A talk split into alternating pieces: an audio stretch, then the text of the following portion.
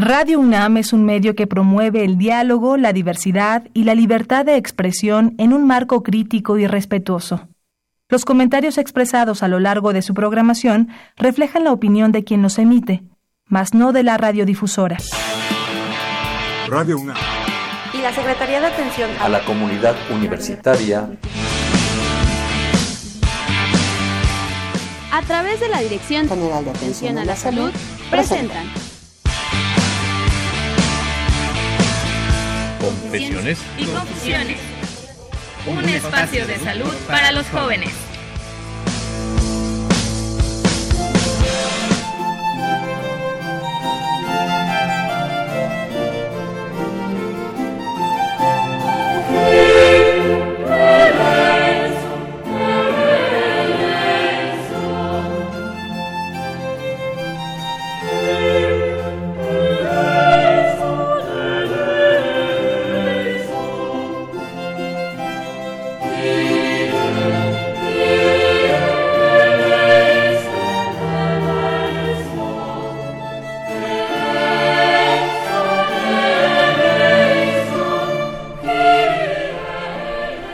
Así es como la duda, acostumbrada duda que ocurre. Nosotros no sabemos cuándo puede suceder que en el caminar aparezca la necesidad y no tener la cultura de esa necesidad.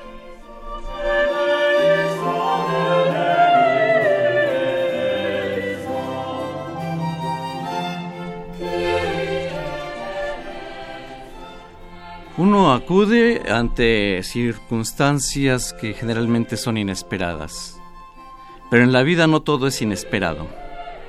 Ocurren situaciones diversas que en automático uno las piensa y pueden ocurrir, y antes de que eso suceda, las oportunidades de la vida estarán presentes.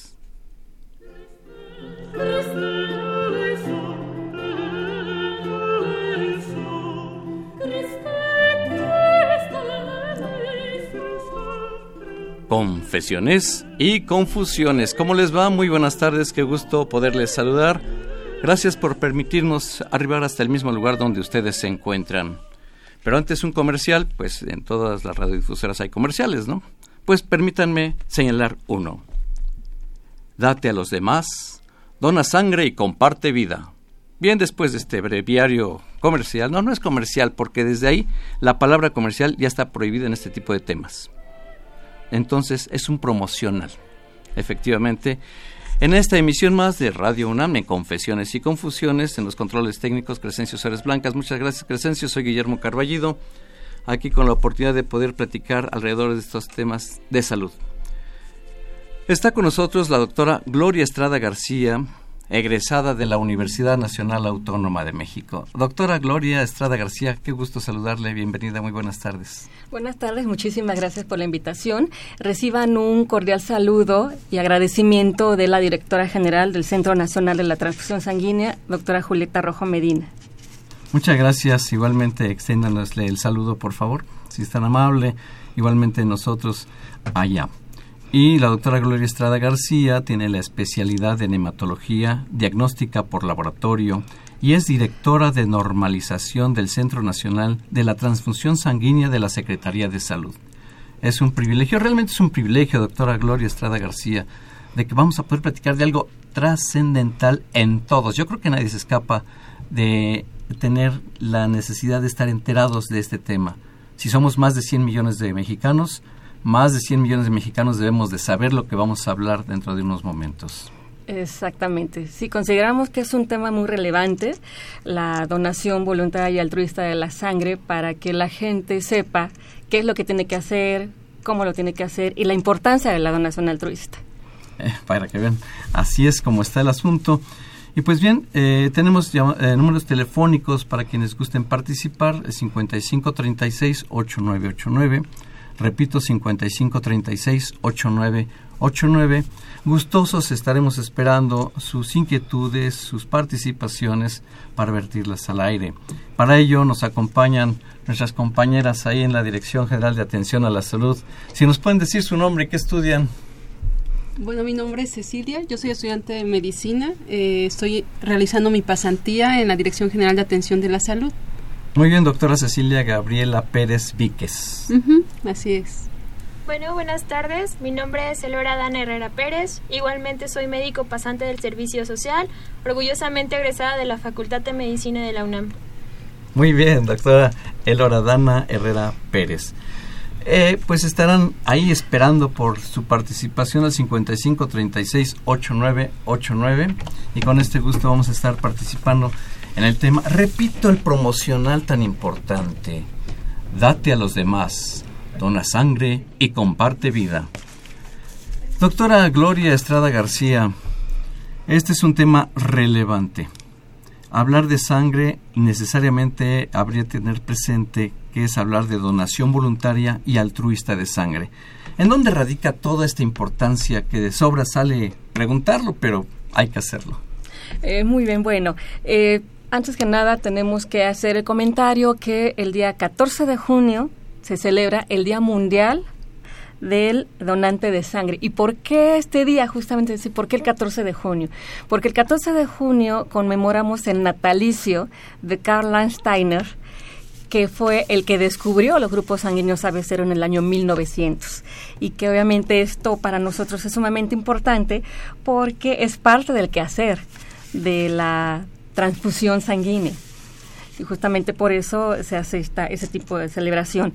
Eh, el objetivo de la Organización Panamericana de la Salud con la Organización Mundial de la Salud es que los países de Latinoamérica generan una cultura de la donación eh, porque el objetivo es que para el año 2020 lleguemos al 100% de la donación voluntaria y altruista de sangre. En México, desgraciadamente, estamos en 5.21% de donación altruista. Perdón, otra vez el porcentaje, ¿en cuánto estamos? 5.21%. Dios mío, pero bajísimo. Estamos muy abajo.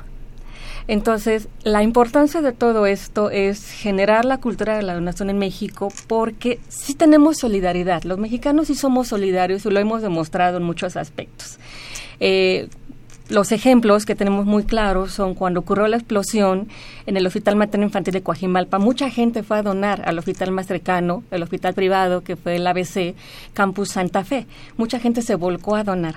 ¿Así? ¿Sin, sin pedirles? ¿La gente acudía a donar sangre? Así es, sin pedir la sangre, sin decirles que era necesario, que este, afortunadamente no lo fue, pero la gente se volcó a donar. Eh, en el terremoto, en, el trágico terremoto del 19 de septiembre del año pasado, también mucha gente acudió a donar a diferentes instituciones de salud de manera altruista. Entonces, ¿qué es lo que pasa? Sí tenemos cultura de la donación, sí tenemos cultura de solidaridad, pero no tenemos por qué esperarnos a que ocurran este tipo de eventos, a que ocurran, a que ocurran este tipo de, eh, de desgracias a nivel nacional para que la gente pueda donar. Entonces, la, invitación que queremos hacer a la población eh, en México o incluso a la población extranjera que está en México, que donen de manera rutinaria. Se puede donar cada dos meses. La, nuestra norma oficial mexicana permite donar cada dos meses cuatro eh, veces máximo en un hombre, tres veces máximo en una mujer. No se trata de eh, que por cuestiones de necesidad o de reposición de la sangre para algún evento quirúrgico, para algún padecimiento oncohematológico, que son los que más necesitan la sangre, realicen eh, donaciones de manera de reposición, porque esto también es un riesgo. Al exigir sangre de manera de reposición, la gente puede, suele mentir, suele mentir por obtener un documento. Y estas mentiras generan problemas en la cuestión de que la serología o alguna enfermedad de transmisión sanguínea no la podemos detectar los bancos de sangre. Entonces, por favor, se necesita muchísimo de su apoyo, que la donación sea de manera voluntaria y altruista. Mire, pues la importancia de lo que señala, eh, porque ¿a, qué familia no le han tenido que operar algún miembro de su familia? Y una de las eh, características que ocurren en esa situación, en esas situaciones, es que les piden donadores de sangre. Así es. ¿Eso es válido o no es válido? Simplemente No. como protocolo preoperatorio, digámosle así. Se debe de solicitar el apoyo de la donación para que los hospitales tengan una reserva y poder transfundir a la gente que lo necesite. Sin embargo, no se debe de obligar a la gente, porque como repito, esta obligación genera que los donadores mientan o incluso que a pesar de que está prohibido por la ley, compren donadores, que existan todavía donadores remunerados.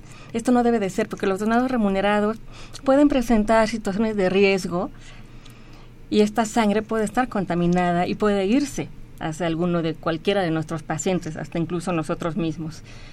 No estamos exentos de padecer de estos riesgos ante semejantes mentiras. Claro, claro. Y la gente llega a mentir a veces por la necesidad, y más que la necesidad, la confusión y el desconocimiento de eh, fechas tan importantes como es el 14 de junio, que repetimos, el 14 de junio se celebra El Día Mundial del Donante de Sangre. el Día Mundial de Donantes de Sangre. Y qué curioso, el 14 de junio también es un aniversario más de esta emisora de Radio UNAM. O sea, dos, una fecha que involucra dos aspectos muy importantes en este Confesiones y Confusiones. Vayan eh, pues ahí considerando alguna duda, alguna pregunta que tengan en relación a este tema. Con mucho gusto les recibimos a los teléfonos 55 36 89 89 y aquí a sus órdenes continuamos.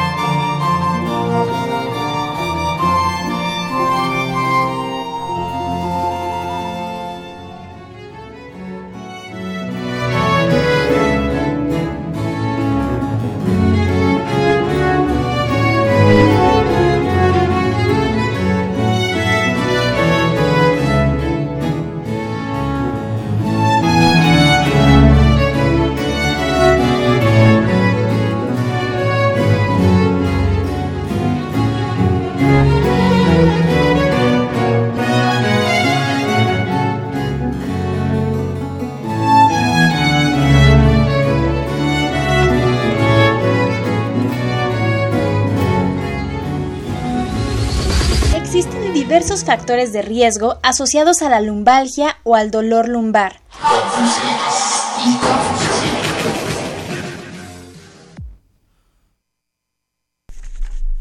Así es, en Confesiones y Confusiones, bienvenidas sus llamadas al 5536-8989.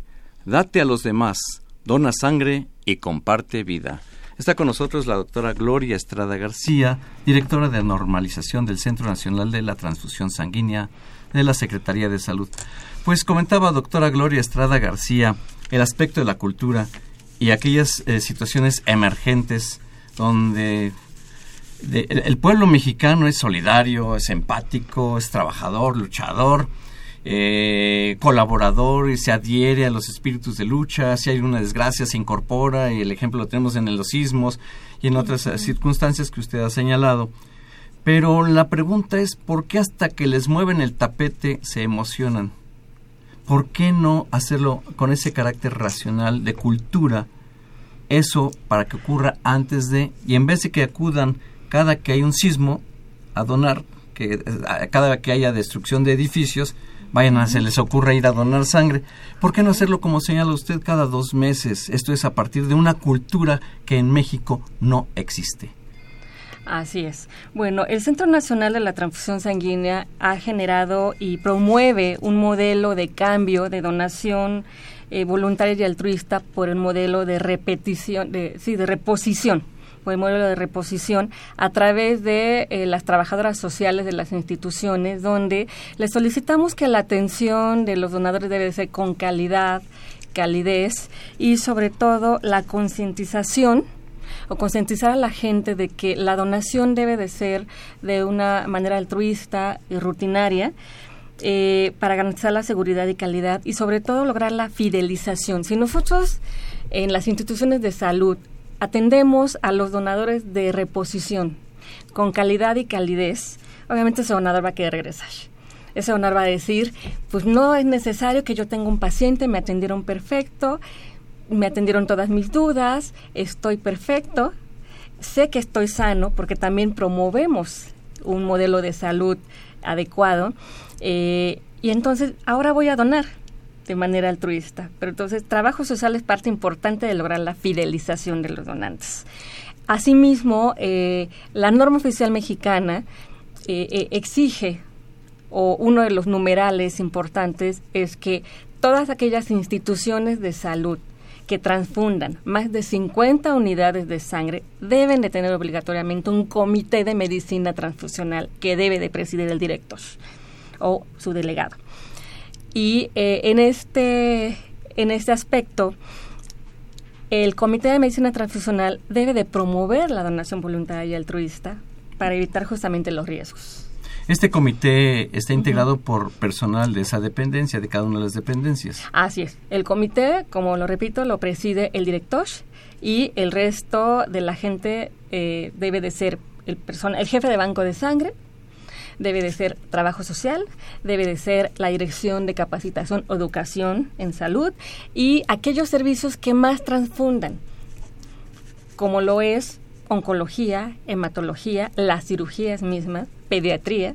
Esos eh, comités, esas sesiones, digamos así, requieren la presencia de alguna persona de, ustedes? No, no, no, El comité lo debe integrar únicamente el hospital y sesionar con la problemática que ellos observan. Y generar esa eh, promoción de la donación. Y generar la promoción de la donación, también utilizando eh, racionalmente los componentes sanguíneos, porque desgraciadamente en México se tira mucha sangre. Ah, caray. O sea, aparte de la gran necesidad de sangre, se tira sangre. Así es. Desgraciadamente, y lo tenemos que decir, justamente por solicitar tantas unidades de sangre que a veces no se llegan a utilizar porque no se distribuye equitativamente, los hospitales llegan a desechar unidades porque no las están utilizando racionalmente. Pero es una desorganización de ese lugar, de ese sitio. Exactamente, todo es un sistema de planeación. Pero que es contrastante con la realidad nacional de que no hay donación, no hay tanta donación como debiera, hay carencia de sangre, hay necesidades todos los días. No, en México no se carece de sangre. Ah, bueno, México no carece de sangre, cierto. La donación voluntaria y altruista es muy baja, pero la donación de reposición es justamente el mayor porcentaje. Si hablamos que la donación voluntaria y altruista es el 5.21%, el 94-80% es de donación por reposición. Estamos hablando que en el año 2017 hubo una donación de 2 millones, cerca de 400 mil unidades donadas. De esas, solamente el 5%, 5.21% es de donación voluntaria y altruista, el resto es reposición. Pero esta donación de, de, reposición no está distribuida equitativamente en todos los ámbitos o en todos los sectores de salud. Entonces, lo importante de aquí es que también el Centro Nacional, en su labor y en sus facultades que nos concede el Reglamento Interior de la Secretaría de Salud, es la distribución equitativa. Así que cuando alguna institución hospitalaria o algún paciente requiere de grupos poco comunes o grupos raros y nos hablan al Centro Nacional, nosotros lo que hacemos es buscar en los hospitales porque nosotros diariamente tenemos la existencia de los hospitales de, eh, eh, de todos los hospitales del Distrito Federal o de la Ciudad de México, perdón, de la Ciudad de México y de la zona conurbada. Entonces, cuando llega a haber una necesidad de sangre en alguna institución o incluso a nivel de provincia, lo que hacemos es captamos sangre de otras instituciones y la enviamos a donde se requiera. Eso es distribución equitativa y es parte de nuestras facultades. Qué bonito se oye eso, distribución equitativa. y eso es. mucho de lo que ustedes hacen dentro de lo mucho labor que desarrollan ustedes al diario ahí en la dirección en el Centro Nacional de la Transfusión Sanguínea de la Secretaría de Salud. Qué importante labor representan ustedes. Realmente es la vida misma. Estaba yo antes de llegar aquí venía pensando, caray, la humanidad de veras hay tres sustancias líquidas que se mueren eh, de la necesidad, que es el petróleo, el agua y la verdad, la sangre. Sin sangre no hay vida en cada uno de los individuos. Así es. Entonces, eh, repitiendo justamente o poniendo en claro la situación. En México no hace falta sangre. En México cumplimos con la tasa que nos exige la Organización Panamericana de la Salud, que son de 100 a 300 donadores por cada 10.000 habitantes o el 1% de su población. México en el 2017 tenemos una tasa de 196 donadores por cada 10.000 habitantes. Esto es, cumplimos perfectamente. La problemática es que está mal distribuida y para eso estamos Centro Nacional de la Transfusión Sanguínea para apoyarlos para en caso de alguna solicitud de una necesidad urgente de alguna sangre en algún estado o incluso la red, nuestra red de centros estatales de la transfusión sanguínea están totalmente a, disposición también de la población y trabajando muy arduamente cuando también hay este tipo de necesidades. O sea, nosotros tenemos eh, reuniones cada tres meses donde acordamos eh, eh, una serie de situaciones en las cuales es la promoción a la donación y la distribución equitativa, si hay algún problema en un estado y el adjunto tiene, le proporciona. Entonces, en México no hay necesidad de sangre, no hace falta sangre, eso sí lo tenemos que aclarar. Ok, vamos, a, vamos a barajear esto. En México hay sangre, no hace falta sangre, pero sin embargo hacen falta donadores, hace falta una cultura de la donación voluntaria y altruista. A ver, la pregunta es, si no hace falta sangre, ¿por qué es tan necesaria la presencia de la gente en esta donación voluntaria y altruista? Para evitar los riesgos. A ver. Hablamos justamente que el donador de reposición, al donador que se le exige o a la, a la familia que se le exige que done, los donadores llegan a mentir por obtener el papel. Y esas mentiras es un riesgo. Claro. El riesgo eh, de que en la cuestión de serología salga negativo todo y al final estemos transfundiendo. Cierto. Hay riesgos mundiales, eh, hay eh, siempre eh, los riesgos de poder transfundir alguna, alguna enfermedad por, este, por esta vía. Sin embargo, el que un donador de reposición por exigencia mienta nos aumenta el riesgo. Entonces, los donadores que son más seguros son los donadores altruistas y de repetición digamos, donación voluntaria y altruista contra donación por reposición. Son dos situaciones muy diferentes. La que más frecuente se usa o que existe es la de reposición y la que está muy escasa es la voluntaria y altruista, que es la que estamos promoviendo en este momento. Exactamente, que es la sangre más, la más segura que podamos tener, porque el donador voluntario sabe que no tiene riesgo, sabe que no se sometió a riesgo, sabe que no tiene ningún padecimiento que pueda poner en riesgo al que recibe la sangre. Y si los mexicanos nos caracterizamos por ser muy, muy colaboradores, sería magnífico poderlos estar recibiendo cada dos meses acudir aquí al, Centro Nacional de la Transfusión Sanguínea, me imagino. Así es, eh, el Centro Nacional de la Transfusión Sanguínea ve los 365 días del año eh, estamos abiertos desde las 7 de la mañana hasta las 7 de la noche. Todo el día, no hay pretexto para No, hay pretexto para ir a donar, exactamente. Estamos ubicados en Avenida Otón de Mendizábal 195, Colonia Zacatenco. Otón de Mendizábal 195, 195 Colonia Zacatenco. Para que mucha gente lo ubique, antes era el Hospital de Ortopedia. Mm. Muy bien, pues date a los demás, dona sangre y comparte vida. Los esperamos al 55 36 8989 sus inquietudes, confesiones y confusiones.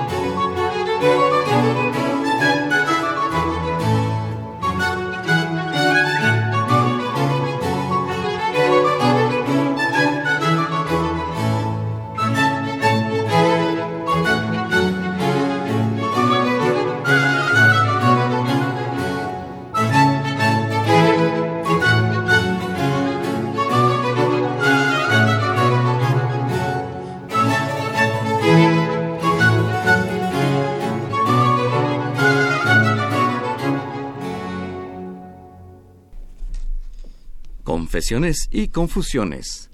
Date a los demás. Dona sangre y comparte vida. Bienvenidas sus inquietudes al 5536-8989. Tenemos llamada telefónica.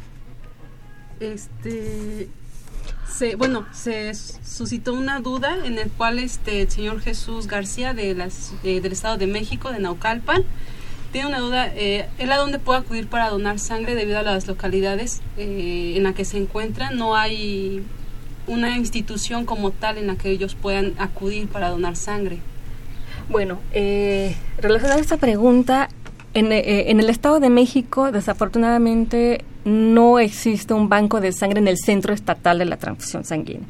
Sin embargo, se puede acercar a algún otro hospital de la Secretaría de Salud y acudir diciendo que es donador altruista. O incluso, bueno, están abiertas las instalaciones, como ya lo comenté, en el Centro Nacional de la Transfusión Sanguínea. Eh, y para otra gente de otros estados, para eso tenemos la red de los centros estatales, excepto en Sinaloa, que tampoco tenemos un centro estatal de la transfusión, pero nosotros, 30 estados, tenemos un centro estatal donde la gente puede acudir a realizar su donación altruista. muchas gracias. Muy bien, pues contestada realmente eh, en, todos los estados de la República se hacen cirugías. y en todos los lugares donde se hacen cirugías existen bancos de sangre y quienes lo deseen realizar como donador voluntario y altruista, pues acudir a esos bancos de sangre con esa virtud de sentirse más satisfechos de realmente dar la vida como el lema. Este lema nos puede explicar, doctora, date a los demás, dona sangre y comparte vida. ¿De dónde se desprende este lema? Oh, bueno, cada año la Organización Panamericana de la Salud eh, realiza diferentes lemas justamente para, eh, que, para, para, motivar a los donadores. En este, en este año, eh, el lema, bueno, voy a, voy a remontarme un poquito al año pasado. El año pasado el lema fue en relación a los desastres en relación a los desastres naturales en cualquier parte del mundo. Y pues desgraciadamente pues en México tuvimos la mala experiencia de tener otros más. Eh, pero eh, como les comentaba, el Día Mundial del Donante de Sangre tiene como objetivo mostrar y agradecer a la gente que ha salvado vidas por donar este vital líquido y motivar a los donantes a seguir donando. Realmente el, el objetivo este es motivar.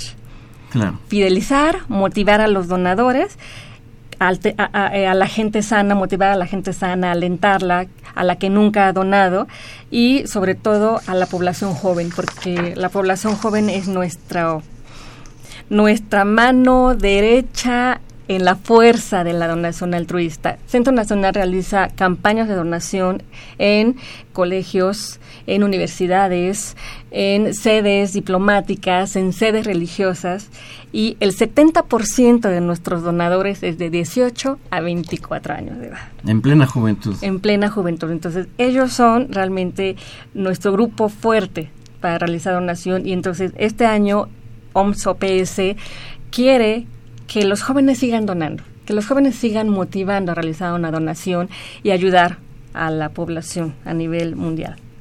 Qué maravilla, pues eh, por eso es el lema, date a los demás, dona sangre y comparte vida.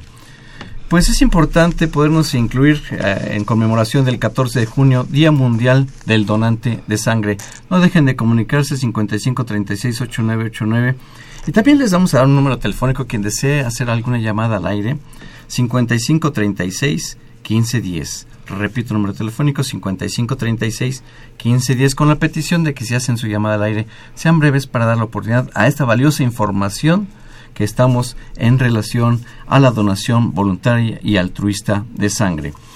Tenemos llamadas telefónicas, por supuesto, bienvenidos, pero pues es importante, o repetir la dirección, doctora, de la, del Centro Nacional de la Transfusión Sanguínea. Claro que sí, estamos en Avenida Otón de Mendizábal, 195, Colonia Zacatenco, Gustavo Amadero. Doctora, pues para participar ahí como voluntario altruista, ¿qué se requiere? Aparte de la voluntad y esa cultura realmente racional por esta labor. Bueno, requerimos de un ayuno de cuatro horas como mínimo. ¿Por qué el ayuno?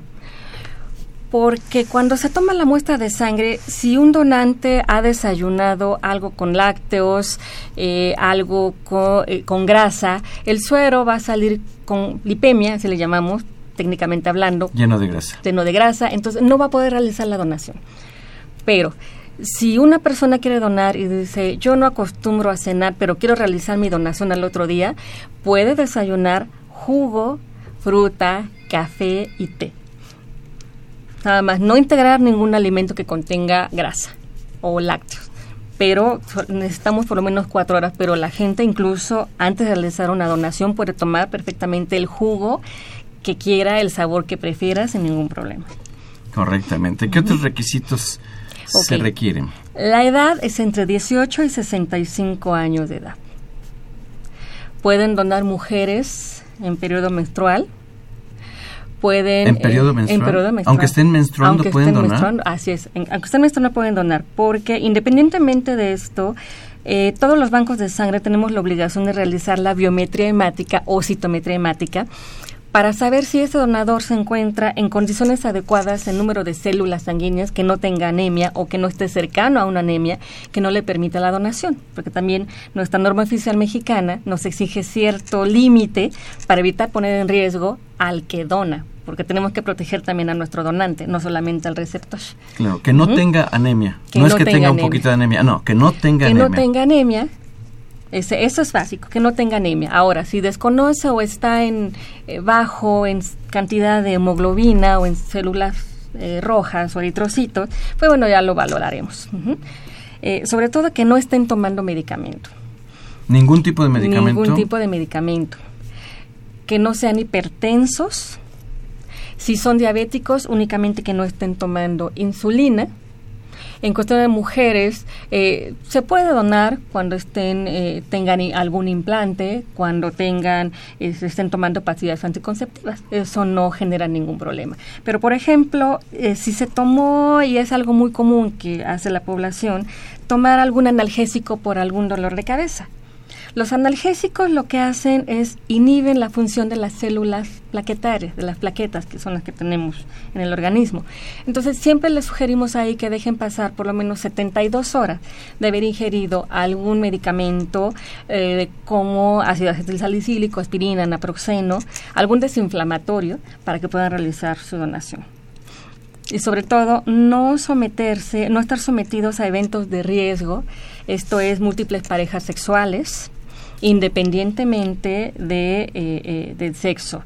Eh, se habla mucho sobre que seguimos excluyendo a los donadores con preferencia sexual de su mismo sexo. Esto es completamente falso. La norma oficial no, no, no, no, no exige que sean excluidos. Entonces pueden excluir personas con preferencias sexuales del mismo sexo sin ningún problema, siempre y cuando no estén sometidos a eventos de riesgo como los heterosexuales.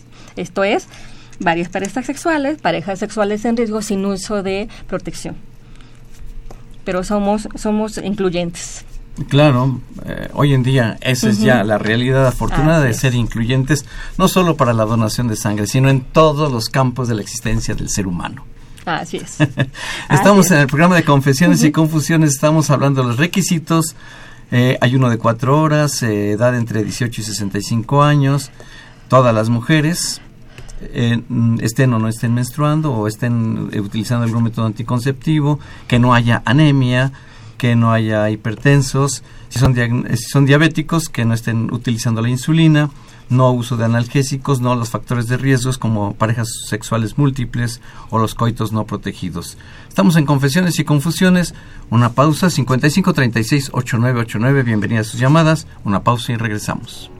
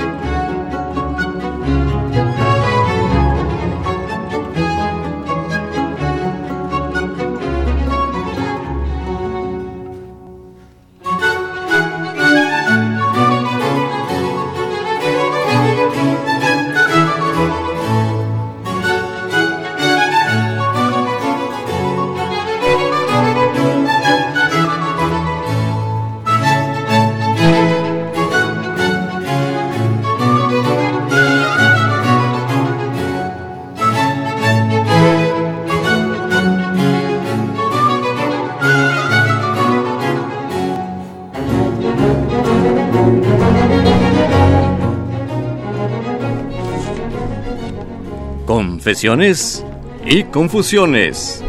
Date a los demás. Dona sangre y comparte vida. Que no haya confusiones.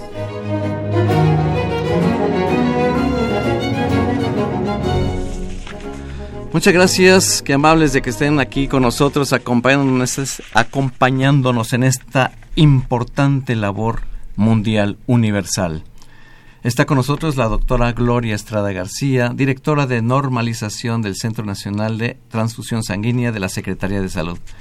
Llamadas telefónicas al 5536-8989 y, y nos la recibió esta llamada nuestra compañera.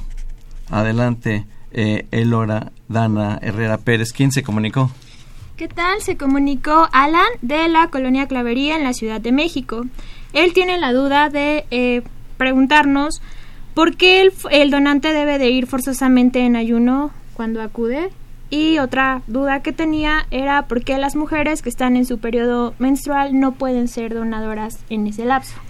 Bueno, como ya lo mencionamos en el lapso anterior, eh, el hecho de que ingieran grasas nos, alte- nos altera las, eh, las muestras de sangre. Entonces, deben de estar en ayuno cuatro horas, pero pueden tomar en la mañana jugos, y lo reiteramos, jugos, frutas, café y té, sin mayor problema. Entonces, no es, se, se exige un ayuno al 100%, solamente evitar lácteos y grasas. Y por otra parte, eh, la duda de las mujeres menstruando, ¿no? Sí, las mujeres en, periodo menstrual pueden realizar su donación de sangre siempre y cuando cumplan con los requisitos de la norma de que tengan eh, los valores mínimos aceptables para poder realizar una donación de sangre. Y por otro lado, pues bueno, nosotros, eh, Centro Nacional de la Transfusión Sanguínea, nos encargamos de fomentar eh, actividades de salud y eh, los donantes deben de estar sanos para poder realizar una donación, porque así como protegemos al donador de sangre, protegemos también al receptor de sangre. Tenemos otra llamada telefónica. Sí, nos marca la señora Olga de la colonia Reforma Iztaccíhuatl. Ella tiene la duda de eh, por qué en cada este en cada internamiento de algún familiar o algún conocido se requieren de 20 a 21 donadores. Bueno, esta es una situación con la que estamos trabajando eh, el Centro Nacional de la Transfusión Sanguínea. Eh, hablar con diferentes sectores de salud donde les estamos dando su diagnóstico situacional, donde les estamos demostrando que no se debe de solicitar tantas unidades de sangre porque se están desechando. No se debe de exigir tanta cantidad de donación para situaciones de internamiento de cirugía. Esto no, no es posible, no debe de ser. Eh, trabajo social creo que debe de considerar mucho el tipo de paciente al cual se está enfrentando. Y si aún así, con muchísimo gusto, eh, señora Olga, eh, puede usted acercarse al Centro Nacional de la Transfusión Sanguínea para que nos platique específicamente sobre su caso y eh, nosotros poder eh, ayudarla, ayudarla con esto, porque el Centro Nacional de la Transfusión Sanguínea eh, realiza donaciones de manera rutinaria y frecuentes y nosotros, al no ser un organismo hospitalario, podemos apoyar eh, a unidades hospitalarias que requieran de sangre y me interesaría mucho conocer su caso. Eh, por favor, usted se puede comunicar al Centro Nacional al 51 19 46 20 al 29 o al 63 92 22 50 al 90. Eh, puede pedir hablar conmigo y yo hacer seguimiento personal sobre su caso eh, eh, para ver en qué la podemos ayudar. Qué bueno que se comunicó. Repetimos, eh, está con nosotros la doctora Gloria Estrada García y puede solicitar acudir ahí con ella al 5119 4620 hasta el 29. Eh, son muchas extensiones que tienen. O al 6392 2250 hasta el 90. Tantas extensiones tienen, doctora, ahí en el Centro Nacional de la Transfusión Sanguínea de la Secretaría de Salud. Es que bueno, somos diferentes áreas, pero este bueno, podemos eh, brindarles el apoyo. Puede ir a lo mejor eh, el- la llamada a un área me la comunican con muchísimo gusto. Ah, qué amable. Muchas gracias, doctora Gloria Estrada García. No dejen de comunicarse al 55 36 89 89. Con gusto estaremos recibiéndole. De los requisitos, ¿qué otros aspectos Ujú. eh, relevantes considera usted que tenemos de tener presente? A ver, se me ocurre la hepatitis. los que han padecido hepatitis pueden donar o no pueden donar sangre. Siempre y cuando hayan tenido esa hepatitis antes de los 10 años de edad. Eh, eh, mucha gente tiene la confusión por la norma anterior. La norma anterior sí decía que no podían donar gente con hepatitis y en la norma vigente, eh, la norma 253 SSA 1 2012 para la disposición de sangre humana y componentes con fines terapéuticos, habla muy en específico sobre las características del donador y una de ellas es si tuvo hepatitis antes de los 10 años de edad, puede realizar su donación. Vaya, qué bueno, qué bueno saberlo. Estamos en la promoción de la salud del donador voluntario y altruista en relación a que el próximo 14 de junio se conmemora el Día Mundial del Donante de Sangre. El Día Mundial del Donante de Sangre, 14 de junio próximo. Pues es una oportunidad de lujo el poder contar con la doctora Gloria Estrada García para estar eh, cuestionando estos aspectos que por los rumbos y lugares donde nos encontramos habitualmente no tenemos la oportunidad de averiguar esto que finalmente va a llegar la fecha en que todos donde nos encontremos vamos a tener esta necesidad de sangre. Y aquí es la oportunidad para aclarar dudas o tratar de conocer un poco más al respecto de esta donación voluntaria y altruista. No esperar hasta que ocurre la desgracia para tratar de atenderla desde ahorita es la oportunidad a que cada dos meses puedan acudir cuatro veces al año si es hombre o tres veces al año si es mujer, como nos lo dice la doctora Gloria Estrada García. Así es en este caso. Así es. Ahora, tenemos otro tipo de procedimientos que realizan los bancos de sangre, que es la donación por aféresis, que, que mucha gente la llega a desconocer. Eh, la donación por aféresis se hace mediante una máquina especial y esta es una extracción, cierto, es un poco más tardada porque la sangre se extrae por medio de un equipo estéril desechable. La sangre nunca toca la máquina. Eh, lo que hace el procedimiento es separar, la máquina lo que separa son células sanguíneas y extrae o puede ser plaquetas o puede ser glóbulos rojos, o puede ser plaquetas y glóbulos rojos en una sola emisión, y extraer de un solo donador el equivalente a dos unidades de glóbulos rojos o de concentrados eritrocitarios o hasta ocho unidades de concentrados plaquetarios como si donaran ocho donadores diferentes. Entonces, esto es un beneficio para el paciente porque recibe menos, eh, menos anticuerpos de las donaciones menos anticuerpos de las donaciones eh, que, se generan en una, en una transfusión normal. Entonces, para que la gente también conozca que una donación de aféresis la puede realizar en algunas instituciones de salud si se la promueven eh, o si se la dan como una opción en vez de la donación de sangre total. O sea que dos alternativas, la donación de sangre total o la donación por aféresis. ¿En qué radica la posibilidad de que se definan por una situación u otra? Bueno, la donación de sangre total, eh, pues es la manera rutinaria y con eso, en la donación de sangre total extraemos cuatro componentes sanguíneos. Una unidad de glóbulos rojos o de concentrado eritrocitario, una unidad de plasma, plasma, plasma, plaquetas y factor octavo o crioprecipitado. Entonces, una donación de sangre total, repito, puede obtener cuatro componentes sanguíneos. Y una donación de aféresis se requiere de unas venas más adecuadas, digamos que un poquito más, eh, eh, coloquialmente hablando, gorditas de los habituales, para que no tenga ningún problema en el procedimiento. Y entonces, y en este procedimiento extraemos glóbulos rojos o plaquetas. El plasma, eso puede ser incluso por alguna indicación terapéutica, pero eso sería ya otro tema. Pero la, al final de cuentas, la donación puede ser por cualquiera de esas dos vías. Qué maravilla, qué importante, doctora Gloria Estrada García. Usted es la directora de normalización del Centro Nacional de la Transfusión Sanguínea de la Secretaría de Salud, pero a su vez usted para llegar a este momento ha tenido que tener un recorrido muy interesante en diferentes facetas que le permite tener una visión y un horizonte muy amplio de conocimiento y de identificar y de inmediatamente estar identificada además con las necesidades de las personas de cualquier tipo que sea. De eso no me equivoco. Tenemos nuestras compañeras que estudian medicina. ¿Alguna inquietud al respecto dentro de la transfusión sanguínea que ustedes tengan? Eh, bueno, sí, una eh, duda que me han presentado durante... A ver, doctora Cecilia Gabriela Pérez Víquez. Durante algunos eh, momentos de práctica es ¿qué específicamente cuáles son los efectos adversos al presentar una transfusión sanguínea? Esto lo digo porque pues han llegado eh, estudiantes eh, que llegan, es que acabo de donar hace una hora y tengo muchas náuseas. Eh, entonces esa es mi duda, ¿qué efectos adversos se presentan comúnmente en, en sus pacientes que acaban de donar? bueno, aquí existen eventos adversos al donador, que es a lo que usted se refiere, y eventos adversos al receptor, que es la cuestión de la transfusión. en el donador efectivamente puede haber efectos adversos eh, lo que llamamos síndromes vasovagales. Para que ustedes sepan que es un síndrome vasovagal, es cuando se llega a bajar la presión, y esto implica que pueda tener náuseas, que pueda tener otro tipo de sintomatología e incluso hasta tener un pequeño desmayo o desmayarse definitivamente.